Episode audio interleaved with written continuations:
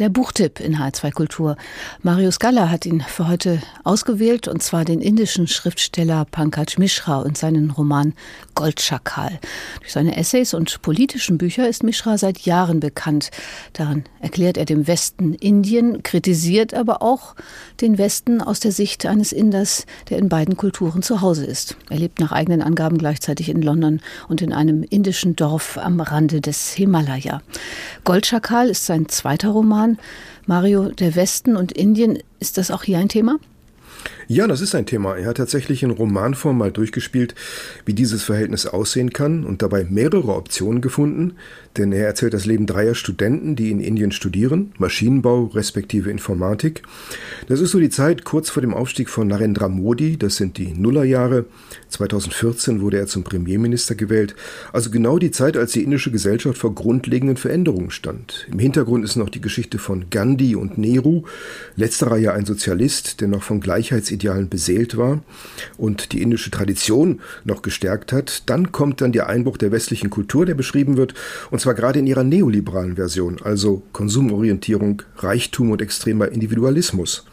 Digital India hieß ein Programm Anfang der Zehnerjahre. Also es ist genau die Zeit, als indische Programmierer in die USA kamen, weil dort der Boom der New Economy eine Nachfrage geschaffen hat. Insofern Indien und die Welt, das ist der Hintergrund für diesen Roman. Und zwischen diesen großen, auch weltpolitischen Veränderungen versuchen drei indische Studenten ihren Weg zu finden. Wie fügen sich da ihre Lebensläufe ein? Also Mishra spielt drei Möglichkeiten anhand dieser Lebensläufe durch. Einer der drei ist Informatiker und er geht in die USA, absolviert dort eine Karriere, wird zum IT-Guru und dann kommt dann die Karriere von Milliardär, Partys, Drogen, Insiderhandel, Gefängnis. Also eine klassische Karriere innerhalb der westlichen New Economy, die hier beschrieben wird. Der zweite bleibt in Indien, wird ein Kulturvermittler zwischen seinem Land und dem Westen, schreibt fleißig Bücher, wird einflussreich aber bleibt ein durchaus kritischer Medienintellektueller. Also er versinkt in einer kosmopolitischen Kulturblase einerseits, kann aber auch ökologische Verbrechen in seinem Land thematisieren. Und der dritte ist am ehesten distanziert, er beobachtet das alles, macht es mit, lebt zeitweise mit einer Freundin in London, wendet sich aber von diesem Leben ab und geht zurück in sein Heimatdorf am Rande des Himalaya. Das führt dann ein wenig zurück zur Biografie des Autors, ist aber nicht identisch, denn Mishra lebt ja abwechselnd, wie er sagt, in London und in einem indischen Dorf. Hier ist das einseitig ein Rückzug und eine Abkehr von dieser kosmopolitischen Welt. Und da findet man eine lange Beschreibung der alten Häuser, in denen die Bewohner noch die alten Götter des Hinduismus anbeten, das Leben in diesen Tälern dort, in denen kein Festnetz ist, kein Empfang, in der Ferne noch die Berge zu sehen sind. Ja, und dann mit dem Festnetz kommen die Immobilienspekulanten, die dann Landschaften suchen für Neureiche. Bereiche, insofern mit viel Wehmut geschrieben, wie die Reste dieses alten Indien verdrängt werden. Mhm. Pankaj Mishra hat seinen Roman auf Englisch geschrieben, also für ein westliches Publikum, nehme ich an. Und er gilt im Westen als großer Erklärer seines Heimatlandes. Was können wir über sein Land lernen? Das ist auch eine grundsätzlich vermittelnde Position, also ein Leben mit und zwischen den Kulturen, wobei Mishra ja erzählt, dass es oft nicht gelingt, denn seine drei Lebensläufe landen ja im Gefängnis, in einer schweren Krise oder im etwas eskapistischen Rückzug aus der Welt.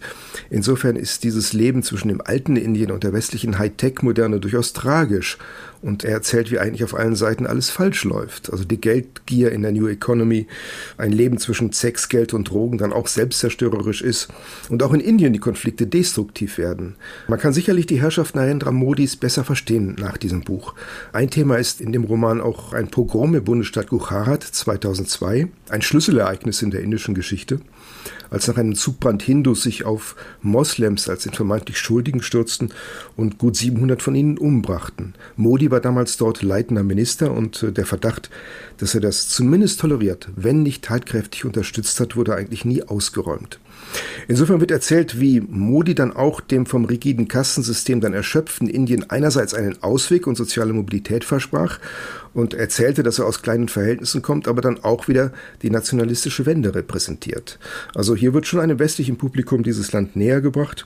Vor zwei Wochen kam ja die Meldung, dass Indien China als bevölkerungsreichstes Land der Welt abgelöst hat. Insofern ist da, glaube ich, ein bisschen Versteh- und Erklärbedarf und der wird hier durchaus geleistet. Also man erfährt viel über dieses Land von einer kritischen, westlich gebildeten, aber letztlich doch indischen Stimme.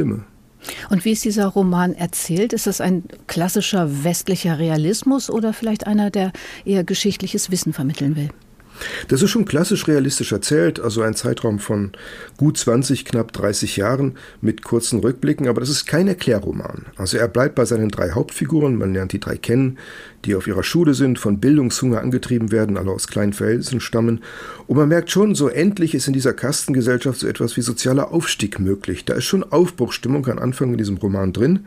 Und Pankaj Mishra kann seine Figuren sehr lebendig in all ihrem Lebensdrang, in ihren Widersprüchen darstellen und anhand ihrer Entscheidung diese kosmopolitische Linie ziehen. Also Delhi, Kalkutta, London, New York.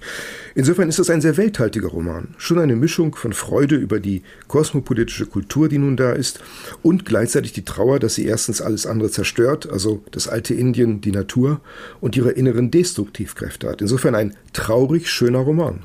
Der Roman Goldschakal von Pankaj Mishra, ins Deutsche übersetzt von Jan Wilm, erschienen im S. Fischer Verlag zum Preis von 26 Euro. Und Marius Gala hat ihn uns vorgestellt. Neue Bücher in HR2 Kultur. Weitere Rezensionen auf hr2.de.